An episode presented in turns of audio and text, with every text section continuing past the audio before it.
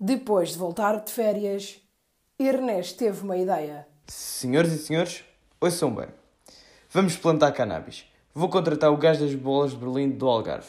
Depois de ter experimentado aquela bola de Berlim, é que percebi o que era bom. Como é que tencionas encontrá-lo? Vou ao Algarve. Mas primeiro tenho que despedir o Bernardo. Já vou ter que estar a contratar um gajo novo. Não vou andar a pagar ordenados a toda a gente. Passados alguns minutos, Então, Ernesto, como é que correu? Não correu bem nem mal. O gajo não tem direito a uma indemnização, não tem contrato. Mas eu decidi ir ali ao Intermarché de Torres Novas e comprei-lhe um presunto merdoso. Assim o Bernardo já pode dizer que recebeu uma indemnização. Epá, e também quis experimentar uma merda diferente.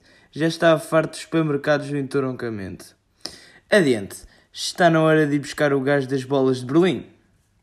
mais tarde na praia do Algarve, onde Ernesto tinha passado férias.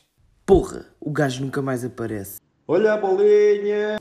Aqui, aqui, Ora então, o que é que vai ser? Calma lá, calma lá. Já estive aqui há poucos dias.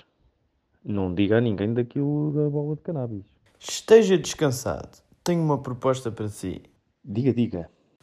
Eu tenho um restaurante no entroncamento e atrás do restaurante tenho um terreno vazio. O que eu tenho de fazer é plantar cannabis de uma forma bem intensiva nesse terreno, mas para isso preciso de um gajo experiente na matéria. Epá, e como fiquei fã da bola de Berlim de cannabis, achei que o senhor era o gajo ideal para vir trabalhar comigo. Aceito. Chame-me Fabrício. Passados seis meses, não se respirava oxigênio no restaurante do Ernesto. Respirava-se cannabis. Nas traseiras encontrava-se toda a plantação. O interior do restaurante disfarçava todo o negócio à volta. Tchê, isto sim é um negócio. Hotel, vai trabalhar. Samuel, como é que é? Temos ali uns clientes à espera das chamuças de cannabis. É pra já, moleque.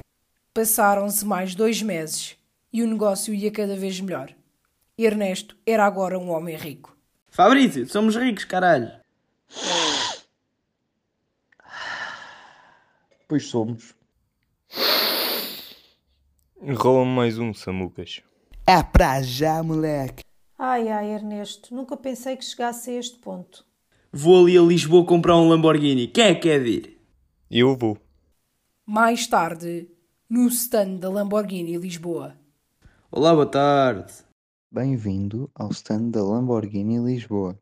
Olha, estou à procura de um carro, mas ainda não sei bem o que quero.